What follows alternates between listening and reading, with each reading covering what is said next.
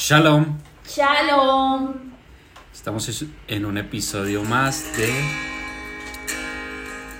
Familias Enemet. Y el tiempo perfecto de estudio de las escrituras. Eh, una tarde que nos muestra cómo es el plan del Padre. Terminando Shabbat, Musahil Shabbat. Y haciendo la diferencia entre lo santo y lo profano.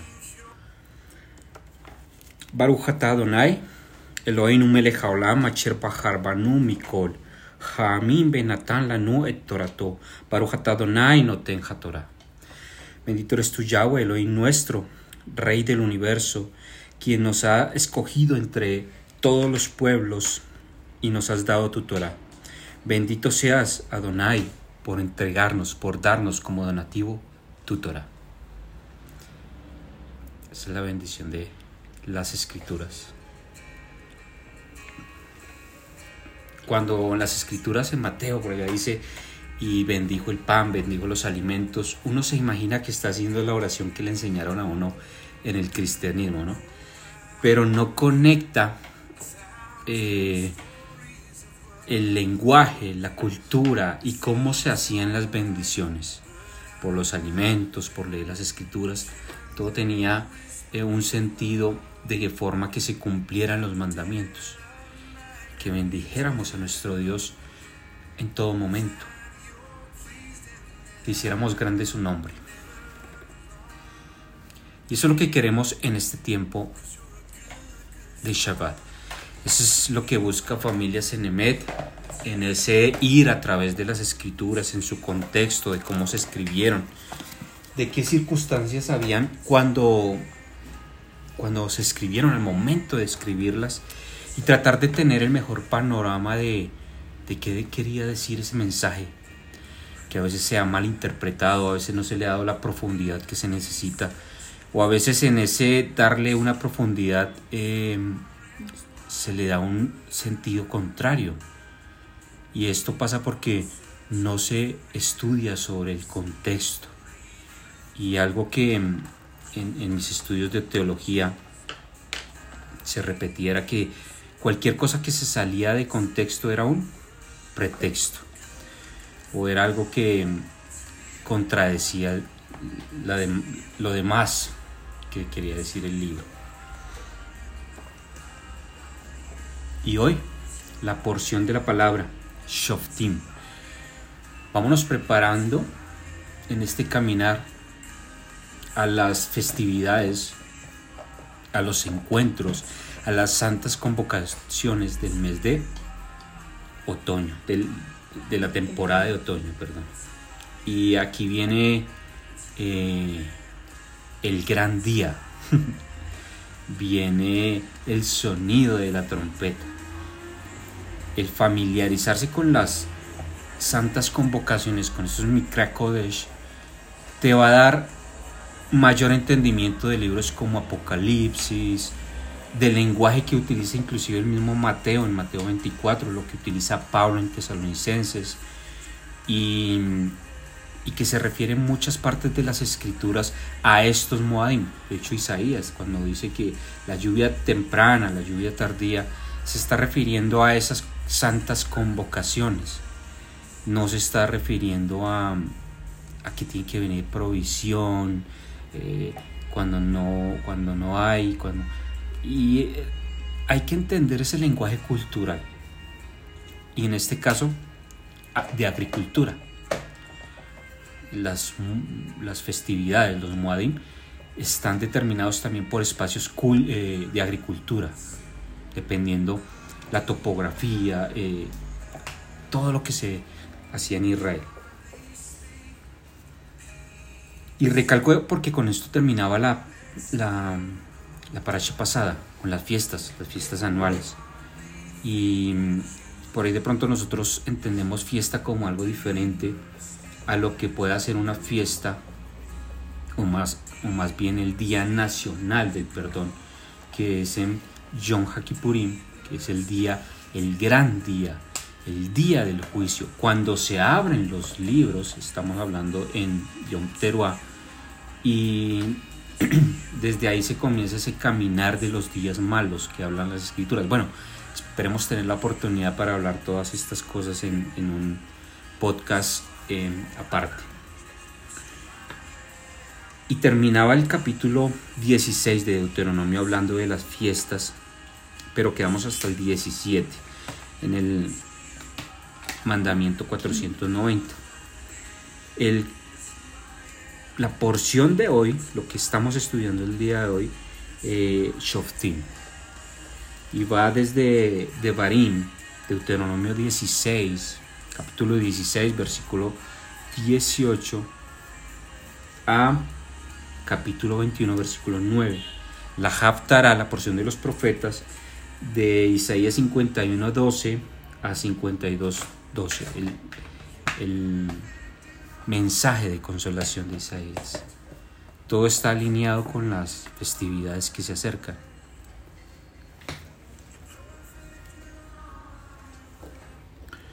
¿Y por qué era importante? Por ejemplo, cuando comienza Isaías, eh, el relato de Isaías, se está hablando de una, de una conmemoración, un día de perdón. Isaías 14 también habla de, de algo muy importante que es el tiempo de ayuno. Y cualquiera que estudie las escrituras sabe a qué se está refiriendo con el día de ayuno, con el verdadero ayuno. Era mostrar la bondad de nuestro Dios. Y Shoftim nos pone en esa situación donde eh, donde nosotros como líderes como un reino puede mostrar la bondad de nuestro Dios. La Parashat Shoftim tiene 41 mandamientos, 14 performativos, 27 prohibitivos y va desde el 491 hasta el 531. Y les pone un contraste nuevamente con el sistema de gobierno que hay eh, en ese momento. Ya veíamos como Ugarit, como el, este compendio de leyes que es el Código de Hammurabi, traía una propuesta de em, proteger a algunos, en este caso los dirigentes, y eh, esclavizar al pueblo. Eso era lo que más o menos trataban de hacer con todos estos dioses. Todos estos dioses eran para poner al pueblo al servicio y hoy más de un mandatario se está levantando en eso. Pero el Padre les va a enseñar, el Eterno les va a enseñar cómo debe ser el sistema de gobierno de acuerdo a las escrituras. La palabra Shoftim significa jueces, eh, gobernantes, los que van a dirigir. Entonces comencemos leyendo la, la porción. Jueces y oficiales pondrás en todas tus ciudades que Yahweh tu Elohim te dará en tus tribus, los cuales juzgarán al pueblo con justo juicio.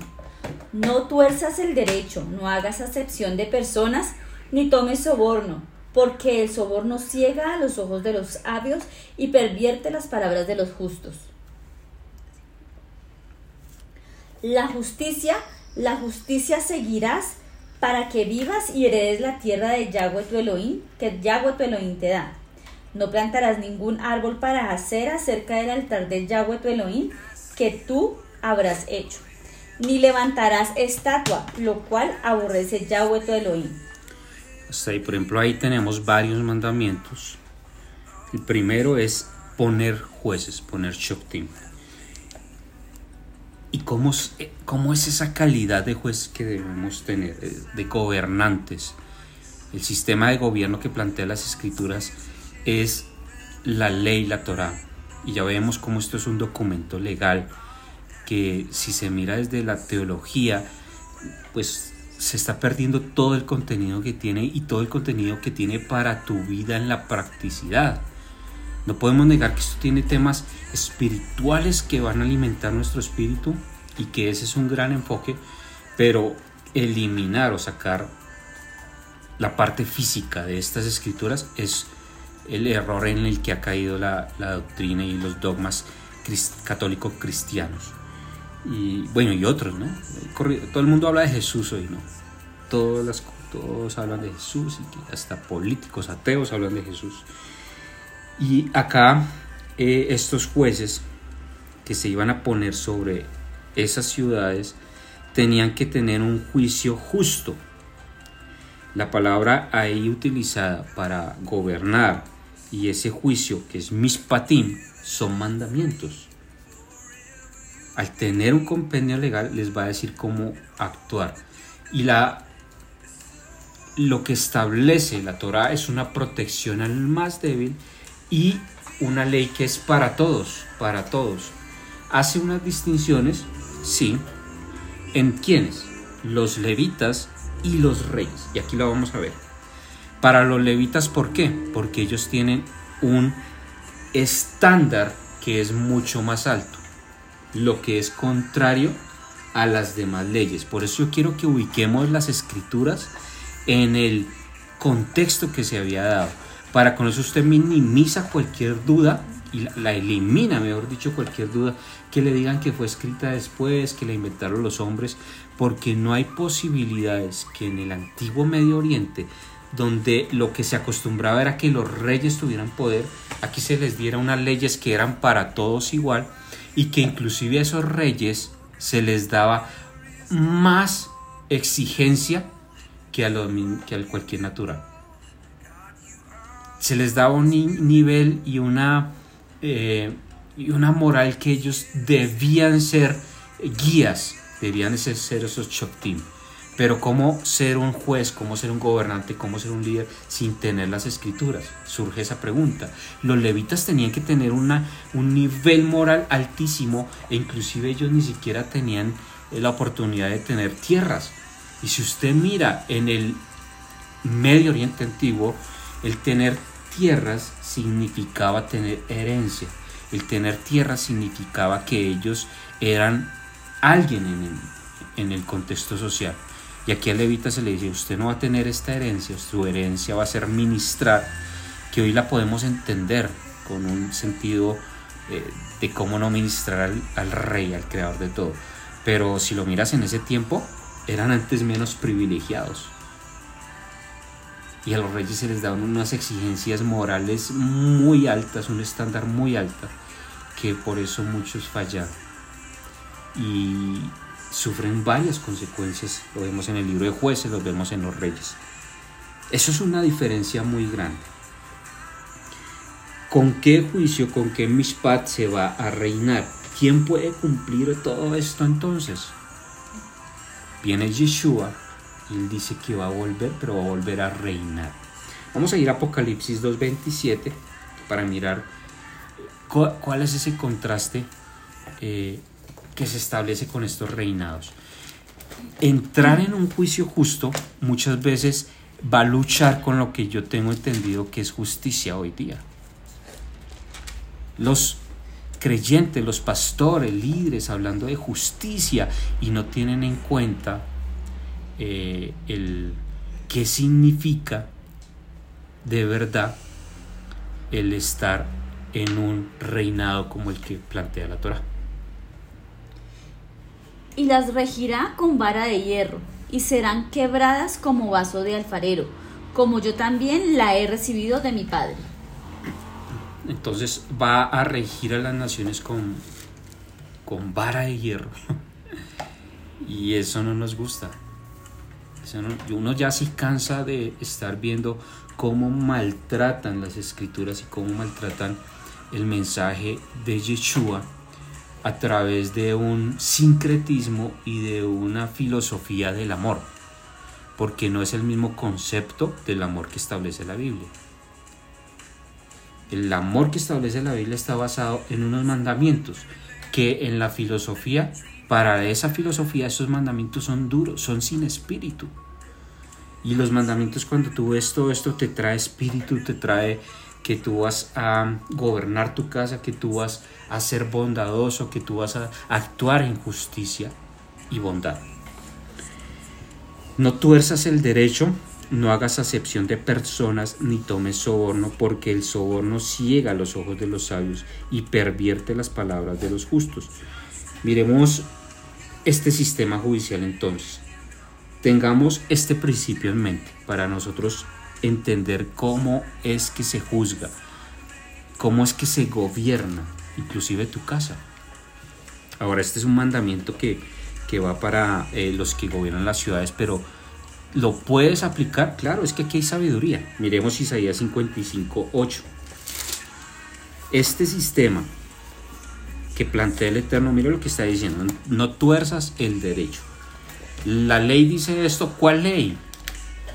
La de Hammurabi, la de la constitución de nuestro país Colombia, la, ¿cuál ley? La Torah. No tuerzas la ley, no torces la Torah. Cuando estamos sin ley, pues torcemos todo. Y, eso lo explica Pablo, eso lo explica Pedro, perdón. Isaías, Isaías 55.8. Porque mis pensamientos no son vuestros pensamientos, ni vuestros caminos mis caminos, dijo Yahweh. Eso es lo que yo debo tener en cuenta al momento de juzgar. Una cosa es lo que yo pienso, una cosa son mis caminos, pero lo que establece el Padre a través de su palabra es otra. Y a veces están tan alejados como el oriente del occidente, del norte del sur. Entonces, para ser un buen gobernante yo me tengo que alinear a lo que dicen las escrituras. Juan 7:24.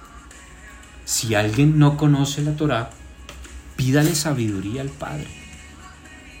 Mire, esta semana tenemos un ejemplo clarísimo en nuestro país cuando llevamos un mes y se establece un nuevo gobierno, el gobierno entre comillas del cambio, y pasaron una cosa, una serie de eventos que nos ratifican esta palabra que estamos estudiando, en donde personas que tienen poder salen a, a decir cosas sin conocimiento, es decir, tratan de dar juicio sin conocer el derecho, o sea, tuercen el derecho, eh, hacen cosas que de verdad lo que hacen es eh, degradar la autoridad que se les dio.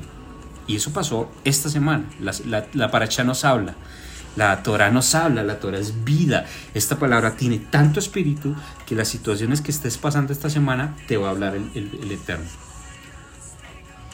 Juan 7:24.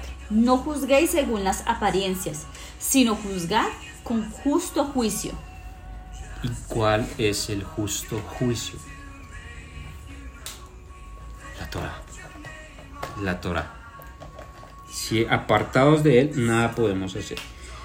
Este sistema de, justicia, por ejemplo, les planteaba eh, que se llevó en este tiempo tres jueces por ciudades de 120 habitantes. Para más de 120 habitantes eran 23 y eso era un Sanedrín pequeño. Y el Gran Sanedrín, que tenía 71, 71 personas para hacer un juicio. Estos, el Gran Sanedrín, Sanedrín tomaban decisiones sobre juicios de vida o muerte. Eh, no, era, no era que eh, algo arbitrario ni nada de eso, porque esta paracha inclusive trae mandamientos donde no se puede pervertir el mandamiento, donde no se podía hacer un, juicio sin e, preguntarle a todo el mundo, oiga, ¿esto fue verdad? El juicio justo se va a llevar a cabo con la práctica de la ley, la práctica de las escrituras. Hemos escuchado de pronto em, ya el que ha seguido los podcasts antes, una crítica fuerte al sistema religioso.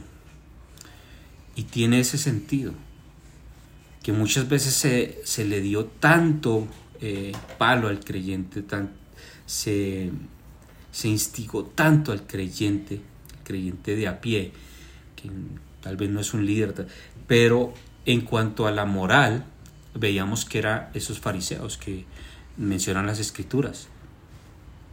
Donde Yeshua si viniera, oíganlos. Pues sí, porque tienen un mensaje hasta moral adecuado. En algunas ocasiones estoy eh, haciendo una excepción porque hoy tenemos mucho lenguaje de prosperidad y mucha evangelización sobre eh, la confesión positiva. Pero em, los que están haciéndolo bien, pues escúchenlos, pero no hagan conforme a sus obras. ¿Por qué? Miremoslo, está en Romanos 13, Romanos 2.13. Porque no son justos los oidores, ¿Quiénes son justos? Los hacedores. Entonces, si no te ven haciendo obras de justicia, no te ven haciendo obras de bondad, no te ven llevando la Torah en tu vida, pues eso es, son palabras muertas. Porque no son los oidores de la ley los justos ante Dios, sino los hacedores de la ley serán justificados. ¿Los hacedores de qué? La ley. De la ley. Los que juzgan, eh, los que son justificados, los que tienen una medida es porque de alguna forma conocen las escrituras. ¿Cómo vamos a, a no pervertir el derecho si es que no lo conocemos? Alguien que juzgue, alguien que gobierne, tiene que tener la Torah. Ante la ley, ya lo acabamos de leer, todos son iguales. No tiene que haber soborno. Miremos lo que dice 2 de Pedro 3:16, porque esto es lo que está haciendo el sistema eh, que hoy tenemos y va en contra de un mandamiento, que es que el, el que gobierna tenga la Torah.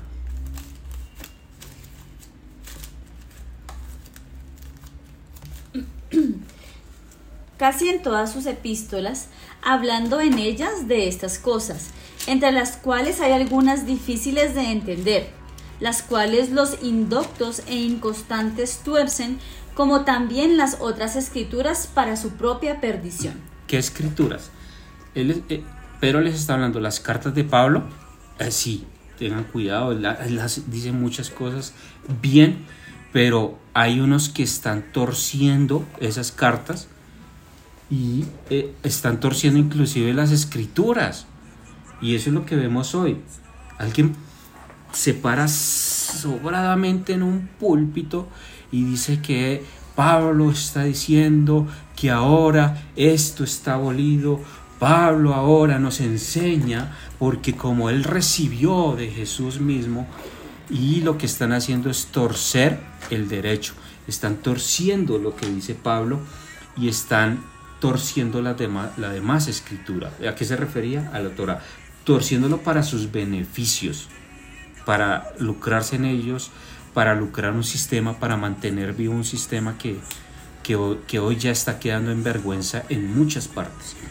Eh, el, y no es que de ahí para atrás entonces todo se hizo mal. No, realmente tú miras predicadores de los años 60, inclusive más atrás, lo hacían muy bien. Charles Spurgeon tenían en el momento el que conocimiento que tenían, que no había todo el tema de, de, de arqueología que tenemos hoy, lo hacían con las herramientas que tenían y llamaban a una moral aceptable. Lo que hay hoy es un circo que, que desvirtó todo lo que dijo Pablo. Eh, lo dicen las escrituras, lo está advirtiendo Pedro, van a torcer, están torciendo las cosas. Y, y lo que dice Juan 7:24, por ejemplo, es que de qué forma vamos a dar un juicio justo entonces. ¿De qué forma estamos juzgando qué es bueno, qué es malo? ¿De qué forma nosotros vamos a enseñarle a los creyentes, a nuestros hijos, oye, eso está mal, oye, esto está bien, esto se debe hacer así? No juzgue según apariencia, sino juzgad con justo juicio. Ese es el juicio. Justo juicio. Después les da recomendaciones sobre idolatría y habla, por ejemplo, de no poner un árbol en el altar del Padre. ¿Por qué? Se refería a, un, a una eh, a, un- a una costumbre idolátrica que se llevaba en Canaán, que era la adoración a quién? A Acera. Acera. A Acera. Y eh, el Eterno prohíbe esto. Muchos hacían la. Le llevaban tortas debajo de un árbol a Acera y hacían todo un ritual debajo de los árboles a Acera. Y esto lo vemos eh, acuñado en el sistema religioso tradicional. Y no me equivoco en decir que para el 24 de diciembre muchas iglesias en lo que ellos denominaron un altar, mire lo que hacen, denominan que tienen un altar donde se paran y cantan y dicen estas cosas que están contrarias a las escrituras y ponen un árbol, siendo que es un mandamiento expreso. Y leámoslo. Eh, no plantarás ningún árbol para acera cerca del altar de Adonai tu que te habrás hecho, ni levantarás estatua. Y aquí en estatua pues tenemos ya el catolicismo, totalmente desviado de estos mandamientos, donde ellos también tienen estatus. Pero el cristiano critica mucho al católico, el cristiano pentecostal, bautista, bueno, ellos critican mucho al católico por eso, pero están en la misma. Ponen un arbolito, decoran de rojo y verde y hacen lo mismo que en, este, en estos dos versículos se reúne y dice que no hagan eso. Pero es que yo lo hago para, con motivo de, lo mismo dice el católico Ah, yo no adoro eso. Yo lo hago con motivo de... Y te ponen el ejemplo de la foto, que si usted tiene fotos de su familia. Y en últimas son excusas para no guardar lo que dice el Padre. Es muy difícil sacar esas costumbres de tu vida. Tal vez sí. A nosotros em, de pronto nos costó. Fue un proceso. Porque lo tienes en tu parte cultural. Y hay gente haciendo estas cosas y ni siquiera saben que está prohibido por las escrituras. Expresamente prohibido. ¿Qué sacrificios entonces debemos eh, llevar nosotros? Aquí hay unos sacrificios que se mencionan. ¿Cuáles son los sacrificios que son aceptos? Porque eh, si leemos, por ejemplo, Jeremías 10, 3 al 5, encontramos que muchas veces se siguen haciendo estas cosas y decimos somos eh, templos y estamos sirviendo al Dios de Israel y cuando miras estos pequeños actos imposibilitan que tú vayas un paso más adelante. El tener un árbol en la casa, imagínate. Un árbol, y estoy hablando del árbol de Navidad, ¿no? Porque las costumbres de los pueblos son vanidad porque el leño del bosque cortaron, obra de manos de artífice con buril. Con plata y oro lo adornan, con clavos y martillo lo afirman para que no se mueva. Derechos están como la palmera, y no hablan, son llevados porque no pueden andar. No tengáis temor de ellos, porque ni pueden hacer mal, ni para hacer bien tienen poder. Ahí temor es reverencia no lo reverencies, no lo haga. Los demás lo hacen. Y aquí el Padre dice, no hagas lo que hacen las demás culturas. El estándar moral que está fijando va más allá. Y tenemos que lidiar con esto, claro. Tengo un trabajo, yo tengo, donde salgo en, en diciembre y veo a todo el mundo haciendo estas cosas. Y qué contraste que comenzamos nosotros porque decimos las fiestas y las convocaciones del Padre con un mandamiento que está acá que dice que no hagan eh, en el altar árboles. Está hablando de las fiestas que trae el mundo, de lo que te trae el sistema, con lo que está diciendo el Padre. Si yo les nombro a cualquier creyente, entre comillas creyente, porque les digo, tú sabes que es Yom Kippur, tú sabes que es eh, Sukkot, y el que medio sepa va a decir, el que medio haya leído va a decir, esas son las fiestas de los judíos. Y aquí están diciendo que son las fiestas de Dios, son las fiestas del Señor, son las fiestas de Adonai, no son las fiestas de los judíos. Y son las santas convocaciones en donde Él quiere que tú estés. Pero hacemos las del mundo, hacemos las que, eh, las que nosotros creemos. Eh, la Torah nos limpia de todas estas cosas y, nos lleva a ser un pueblo diferente. Les pide que indaguen bien cuando haya juicio también. Mire, leámoslo acá, versículo eh, capítulo 17, versículo 4. En el momento en que alguien se vea eh, en esta situación idolátrica, y fuera dado aviso y después de que oyeres y hubieses indagado bien, la cosa pareciera de verdad cierta que tal abominación eh, ha sido en Israel, ha sido hecha en Israel, entonces sacarás a las puertas al hombre o a la mujer que hubiera hecho esta mala cosa, sea hombre o mujer, y los apedrearán y hacen El castigo por idolatría era la muerte y por llevar a otros a idolatrar eh, estos dioses. Mira la importancia que tiene que si te paras en un púlpito, hablar con verdad. Si comienzas a decir que esto lo dijo Dios y no fue así. la condenación es la muerte. La condenación es la muerte.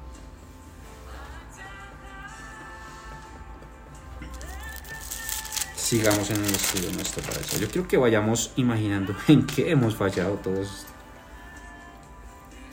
Porque eh, también se nos dice acá cómo es el sistema legal. Cuando alguna cosa te fuera difícil en el juicio, mire lo que, por eso es un sistema legal entre una clase de homicidio y otra, entre una clase de derecho legal y otra, entre una clase de herida y otra, en negocios de litigio en tus ciudades, entonces te levantarás y recurrirás al lugar que Adonai, tu Elohim, escogiere. ¿Qué se estableció? Lo que les decía el gran Sanedrín para estos temas. Y vendrán a los sacerdotes levitas y al juez que hubiera en aquellos días y preguntarás y ellos te enseñarán la sentencia del juicio. ¿Quiénes te van a enseñar la sentencia del juicio? Los que conocen la ley, los que conocen la palabra, y pasa lo mismo en el sistema secular. Ah, tú tienes un problema, vas ante un juez, contratas un abogado. Tienes que contratar un abogado porque como tú no sabes leyes.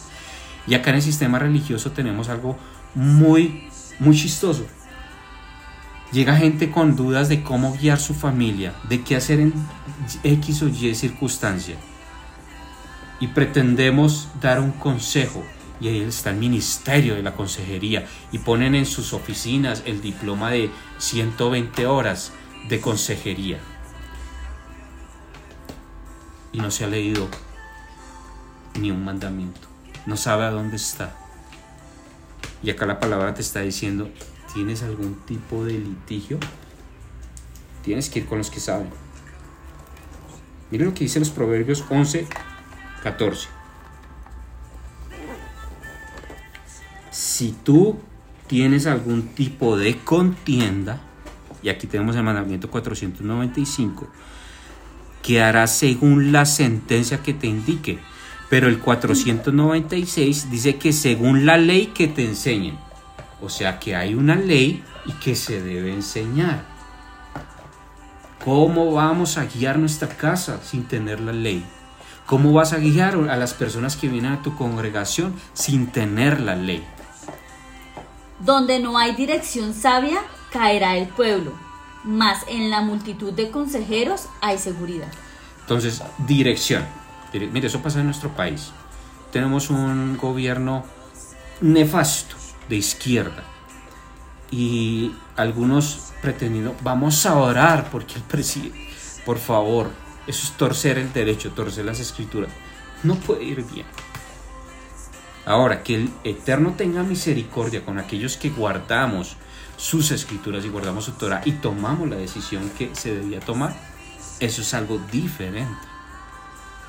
Pero pensar que alguien que está alejado va a actuar, como dice este proverbio, con una buena dirección, cuando con los que se asesoró está mal, entonces no torzamos las escrituras para decir que es que vamos a orar porque Romanos 13 dice que esto o aquello. No, más bien miremos cuál es el camino que debemos seguir y qué es lo que nos está pidiendo el Padre para que hagamos en estos tiempos.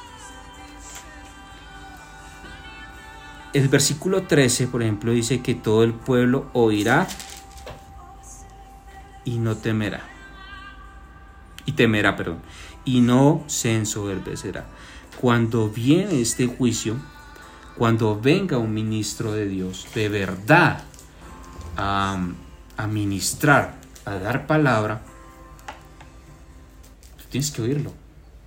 Tú tienes que oírlo. Pero ¿qué condiciones da acá? Oye, es que tiene que saber palabra. Tiene que saber palabra. Ciertamente pondrás un rey, acá les dice, quiero ir un poco eh, somero, eh, por encima de, estas, de, este, de estos versos, porque quiero llevar, llegar a los falsos profetas y a, la advertencia que da el Eterno en un solo mandamiento.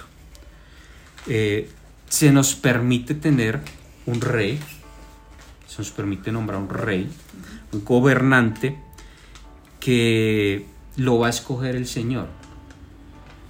Y acá, y acá el gobernante para quién es? Para el pueblo. Todas las potestades las permite el Padre o las pone el Padre, pero ninguna potestad está alejada de su voluntad. Para que lo entiendas más, porque es que ese Romanos 13 se tuerce y que tú tienes que orar por el más impío que te esté gobernando. Lo que te quiero decir es, todo lo que pasa, sea bueno o malo, no se sale del control del Rey de Gloria, de nuestro Eterno. No se sale, eso no, no lo va a tomar a él por sorpresa. Eso no, no es algo nuevo para él. Y esta, estos requerimientos que se le dan a estos reyes tienen que ver, uno, que es nombrado por el Padre. Dos, que debe ser israelita. Mire este mandamiento que está hablando acá. O sea que es, es, es para el pueblo de Israel debe ser de Israel. El rey debe ser de Israel.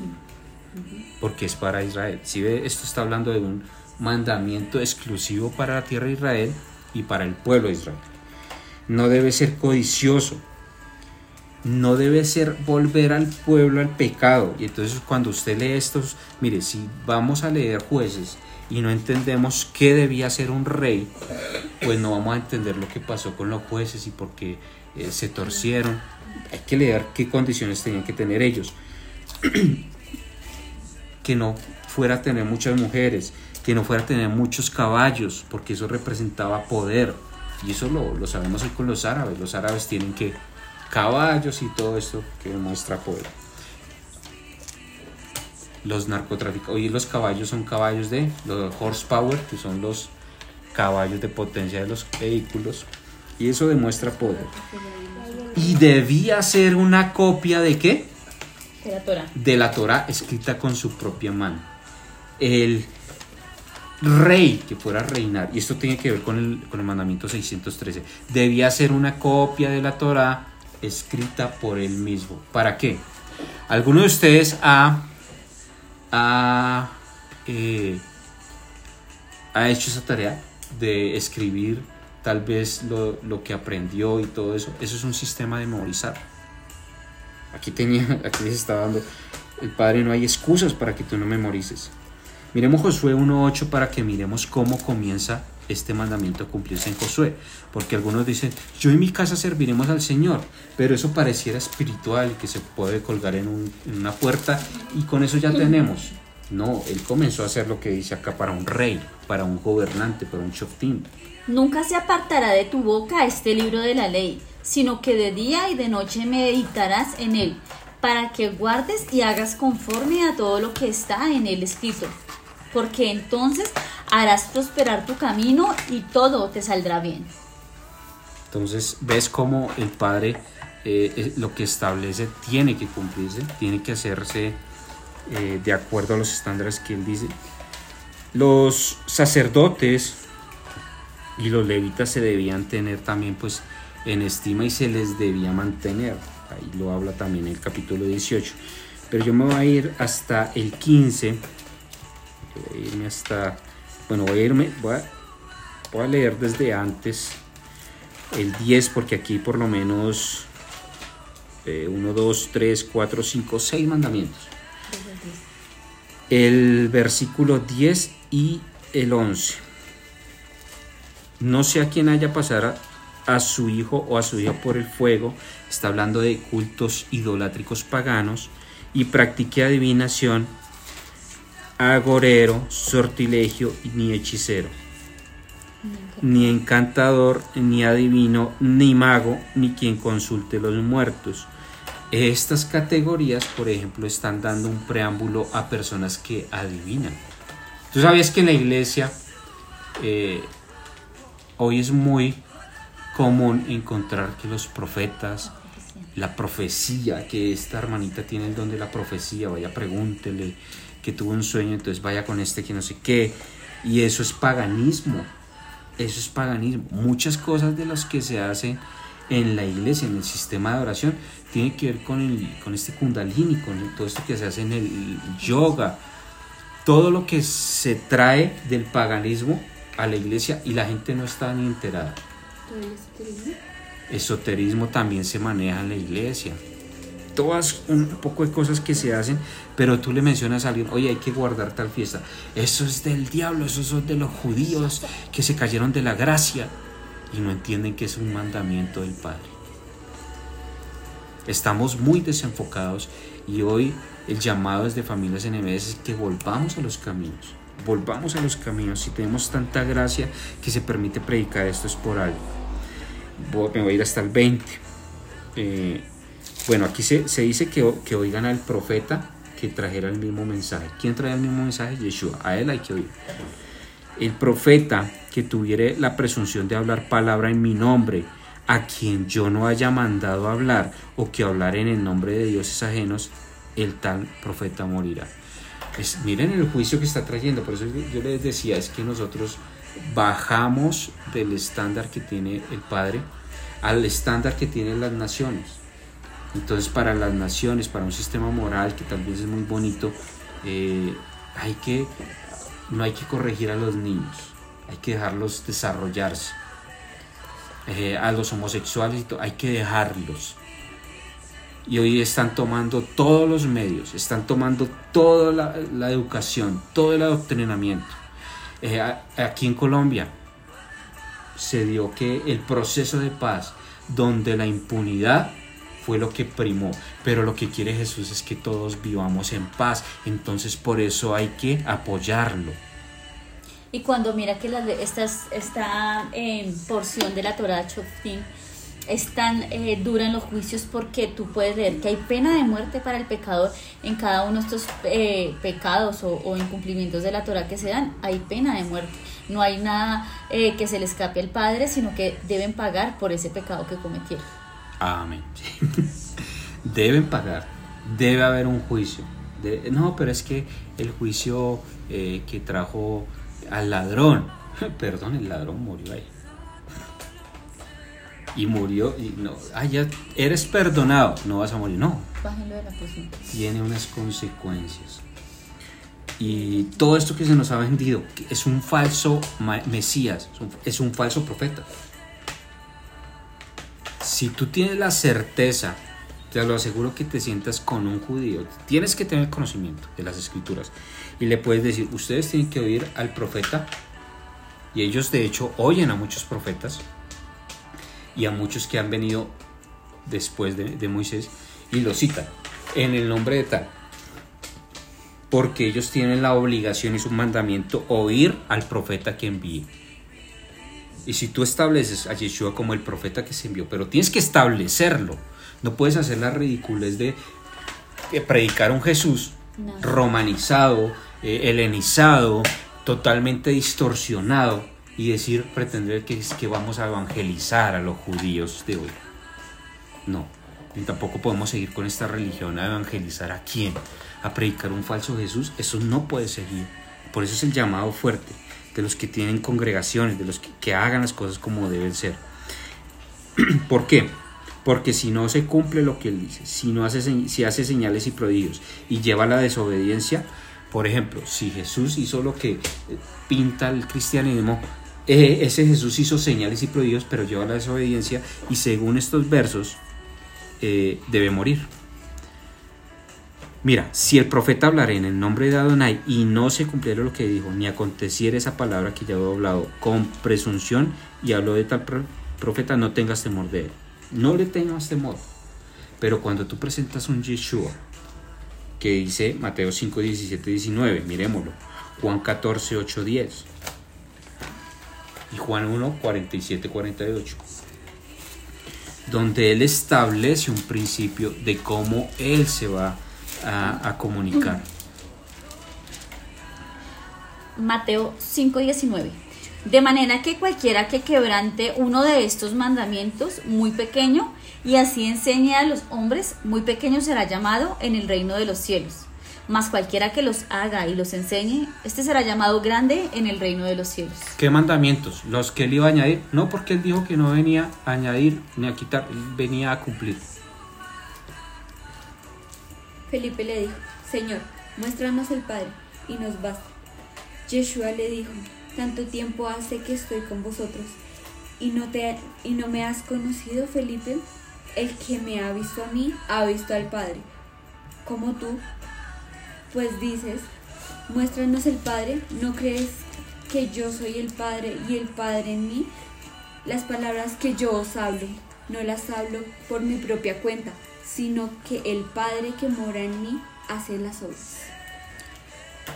El Padre que mora en él es el que hace las obras y está hablando lo que el Padre le dice. ¿Qué está estableciendo? Está estableciendo ese mismo mandamiento y que yo no vengo a hacerlos desobedecer. Yo no vengo a hacerlos desobedecer. Em, esta es la paracha del día de hoy. Obviamente los temas que tenemos acá hay muchos más. Tenemos un tema como un, eh, un ritual un poco extraño que se hace cuando muere alguien, pero que tiene que hablar de Yeshua. Y esta palabra, estos mandamientos son de vida. Una invitación muy seria a que si no conoces los mandamientos, uno, no hables mal de ellos. Dos, no digas que estás enseñando lo que dice la Biblia. Ni decir que el Dios que, que tú crees y sirves es el Dios de la Biblia. Porque honestamente no lo es. Y tres, no poner a decir a lo que las escrituras no dicen porque tuercen el derecho. Y el juicio que viene si tú estás enseñando lo que no es. Porque como leíamos en el mandamiento, para este profeta que no habla palabra del Padre, hay muerte. Muerte. Mucho cuidado. Andemos como dicen las escrituras, andemos como andaría Yeshua. Imíteme a mí, decía Pablo, pero porque yo imito a Yeshua. Imitemos a Yeshua. Pensemos qué haría Él. Si no sabemos qué haría Él, vamos a las escrituras porque ahí está. Este es el mensaje de Familias Enemet y desde aquí les deseamos Shalom. Shalom.